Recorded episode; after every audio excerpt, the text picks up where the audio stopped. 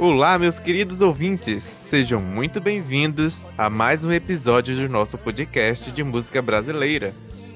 E ainda sobre o movimento Clube da Esquina, hoje vamos falar de um cantor, violonista, compositor, Lô Borges.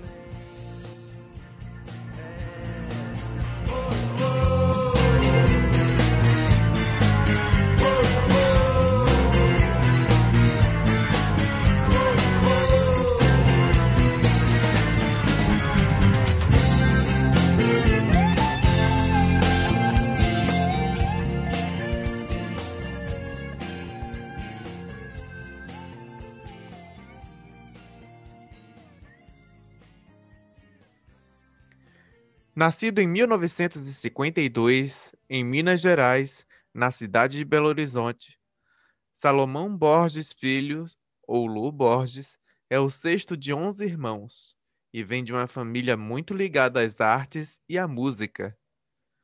Quando criança, lá por volta dos seus 10 anos, se muda com a família para o centro da cidade, no edifício Leve.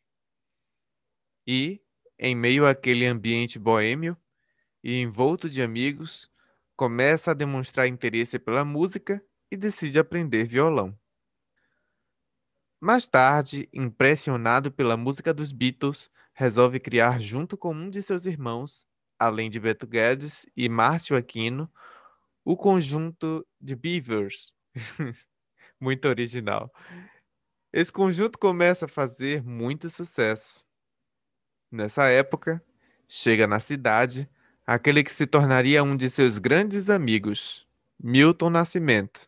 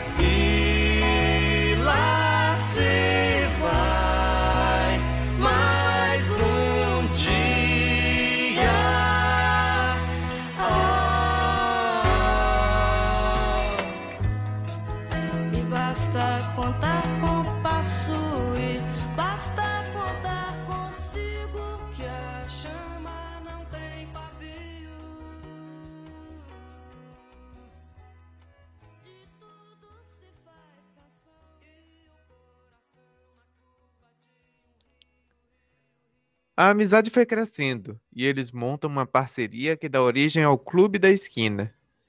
Em meio a influências do rock, MPB, bossa nova, jovem guarda, Lu Borges começa a compor suas primeiras músicas aos 16 anos. E eram composições tão boas que Milton Nascimento o convida para gravar três delas em seu disco em 1970. Após esse momento, Milton Nascimento convida para ir para o Rio de Janeiro para engajar na carreira musical. Mas é claro que os seus pais tinham outros planos para Lu Borges e não permite que ele vá para o Rio de Janeiro com Milton.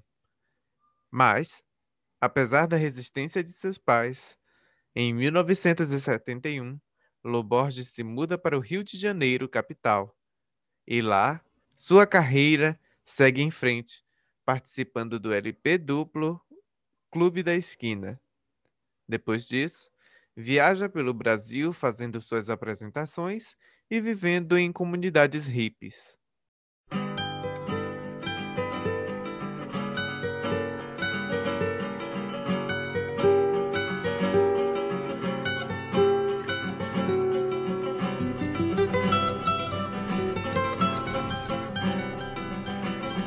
Quando alguém passar perguntar por mim, não esqueça de dizer até amanhã, até amanhã, até amanhã.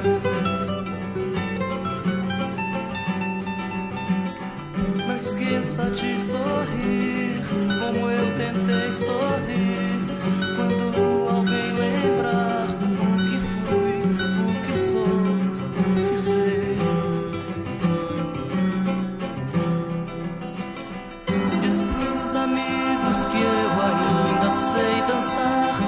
show me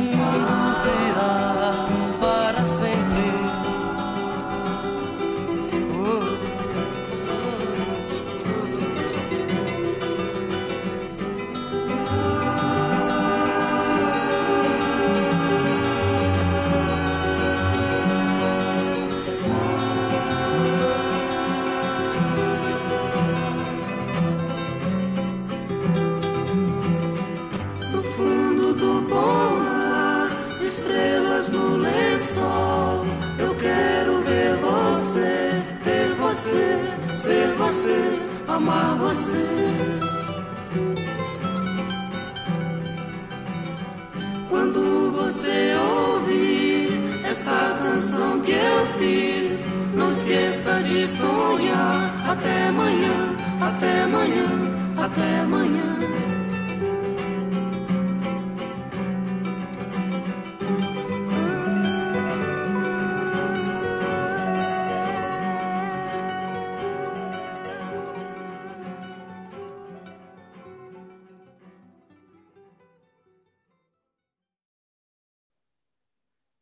Em 1972, Lu Borges grava seu primeiro LP que leva o seu nome. Ele ficou muito conhecido pela imagem de um tênis na capa. Era o disco do tênis. Também grava com Milton Nascimento o Clube da Esquina número 2, em 1978, seguido de seu segundo disco, o seu segundo LP, A Via Láctea. Depois entra para um projeto familiar com seus irmãos e acaba seguindo carreira solo. E aí entra no hiato que dura quase 10 anos. Mas depois volta com a corda toda na década de 90. E ele tem trabalhado em parcerias com outros músicos até os dias de hoje. Bem, meus queridos ouvintes do podcast Fulano Falando de Música Brasileira, Aqui finalizamos o terceiro episódio de nossa série Clube da Esquina. Eu agradeço a todos vocês que me acompanham sempre e, em especial, a Aline Lopes, que tem nos ajudado com suas generosas contribuições. Se você também quiser doar para ajudar a manter esse podcast vivo, os links vão estar aqui na descrição. Também vou deixar na descrição a nossa página do Instagram. Lá você pode se informar de tudo o que acontece em nosso podcast falar de nossos episódios e até dar dicas para um novo episódio do nosso podcast. Mais uma vez, muito obrigado a todos vocês e até a próxima sexta-feira.